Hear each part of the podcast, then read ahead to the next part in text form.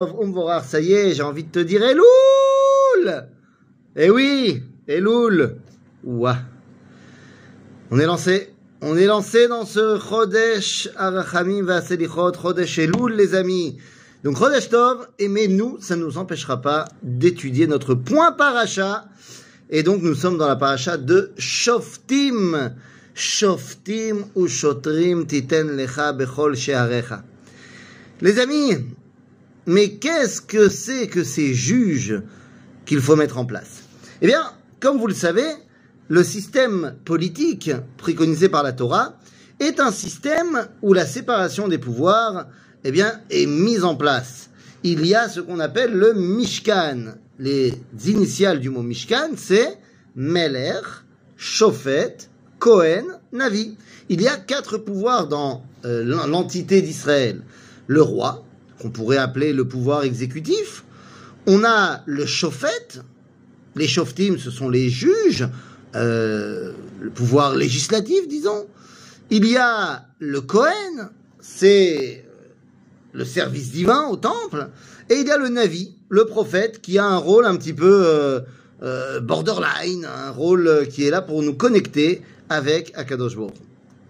Donc, ça, ce sont les quatre grands pouvoirs. Et il faut s'arrêter deux secondes sur les juges, car véritablement, les juges sont les seuls qui ont continué d'une certaine façon durant toute la période de l'exil. Le, roi, on avait malheureusement plus de royauté, jusqu'à ce qu'on reconstruise l'État d'Israël en 1948, et on n'a pas encore mis en place de royauté, mais on a un État indépendant. Mais pendant 2000 ans, il n'y a pas eu. Pour ce qui est des Kohanim, on a toujours des Kohanim, mais le problème c'est qu'ils ne remplissent plus leur rôle de Kohanim, du tout. Et les Nevi'im, malheureusement, on n'a plus de prophètes depuis 2300 ans. Ça va revenir, et les Kohanim également. Mais voilà. Alors que les Shoftim, bien qu'il n'y ait plus de Sanhedrin, et bien qu'il n'y ait plus de tribunal suprême, instance qui euh, fait force de loi pour tout le peuple juif, eh bien, les différents rabbins de différentes générations ont pris le relais. Alors évidemment, ils n'ont pas le même poids que le Sanhedrin, mais tout de même. Et donc, eh bien, ce qu'on va apprendre au niveau du Sanhedrin, certaines choses peuvent être également apprises pour tous les rabbins dans toutes les générations. Et la Torah va nous dire, lorsque tu veux aller voir ton rabbin, en fait, lorsque tu as un cas euh, que tu ne sais pas la halacha, ben din vedin, ben dam le dam, ben nega le nega, divrei rivot bisharecha, alors on va te dire, ve alarta, ve kamta ve alarta, il faut que tu ailles alors, évidemment que là-bas, on parle du Sanhedrin, mais c'est vrai pour tout. Il faut que tu ailles voir le Kohen, le Shofet, Asheriye, Bayamim, Ahem. Il faut aller voir le juge, le rabbin, qui est, qui est en son temps. Et Rashi va nous dire, même si les rabbins de la génération précédente étaient plus grands, meilleurs, eh bien, tu n'as pas le choix, tu n'as que le rabbin qui est devant toi. Et là, tout de suite, la question se pose. Enfin, Rachid, qu'est-ce que tu m'apprends? Eh, Ça ne viendrait à l'esprit de personne d'aller voir un rabbin qui est pas né. De la même façon, ça viendrait à l'esprit de personne d'aller voir un rabbin qui est mort, puisqu'il est mort. Alors vous allez me dire, mais non, mais le rabbin qui est mort, il a laissé plein de livres. Oui, bien sûr qu'il a laissé des livres. Les livres des rabbinim, depuis toujours, sont là pour nous aider à apprendre la Torah, mais ne sont pas là pour nous donner la halacha au quotidien. Car on n'apprend pas la halacha au quotidien des livres.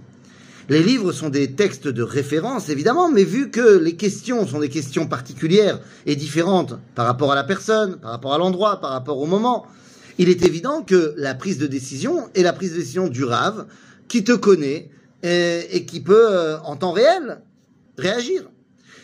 Et donc, bah, qu'est-ce que nous apprend Rachid Il est évident que je vais aller voir un rabbin qui est en son temps, qui est vivant. En fait, Rachid nous dit, parmi les rabbins qui sont vivants, il y a des rabbins qui comprennent leur temps, leur génération, et d'autres qui ne le comprennent pas. Il y a des rabbins qui comprennent dans quelle époque ils vivent, et d'autres qui ne le comprennent pas. Je ne parle pas seulement euh, de, tenue vestimentaire, pas du tout. Il y a un concept véritable de savoir est-ce que je vis dans une époque X ou dans une époque Y. Et en vérité, c'est là la question. Parce qu'il n'y a que deux époques possibles, d'après le judaïsme. Il y a soit une époque de destruction, c'est-à-dire une époque d'exil, c'est-à-dire une époque où il faut sauver les meubles, ou alors une époque de construction, une époque de Géoula, une époque où il faut aller de l'avant. Et c'est ça toute la question. Est-ce que le rabbin sait dans quelle époque il vit? Puisque la Torah va continuer, va nous dire qu'il va falloir tzedek, tzedek, tirdof, le man et. Poursuis beaucoup, beaucoup la justice, la justice, pour que tu vives et que tu hérites de la terre d'Israël. Nous dira Rachid toujours, Allah achar beddin yafé. Il faut que tu ailles chercher un beddin des rabbins yafé. Yafé, beau gosse Quoi, une belle cravate? Nous dit Rashi, c'est quoi un beddin yafé? Eh bien, c'est un beddin, un des rabbinim, qui comprennent qu'il n'y a pas de contradiction entre le, fait de faire vivre le peuple juif et de le faire revenir en terre d'Israël. Il faut que les deux dimensions se retrouvent, car c'est ça une Torah de Géoula, une Torah qui va faire comprendre au peuple juif que maintenant sa place est de rentrer à la maison. Et ça ne va en rien lui enlever sa judaïté, lui enlever sa pratique, bien au contraire. Akadosh Baruch a ramené son peuple après 2000 ans d'exil, et c'est bel et bien dans cette terre d'Israël extraordinaire que Dieu nous a donnée que nous pouvons maximiser notre capacité à nous rattacher à Dieu. Toute la question est de savoir est-ce que je comprends que je fais partie d'une génération fantastique ou est-ce que je vis dans le passé Le passé est fantastique car il nous permet de nous construire, il nous permet d'apprendre, il nous permet de ne pas reproduire les mêmes erreurs, mais il n'est absolument pas un idéal de vie. Notre idéal, c'est le présent que nous sommes en train de construire et l'avenir qui va être magnifique. Shabbat Shalom les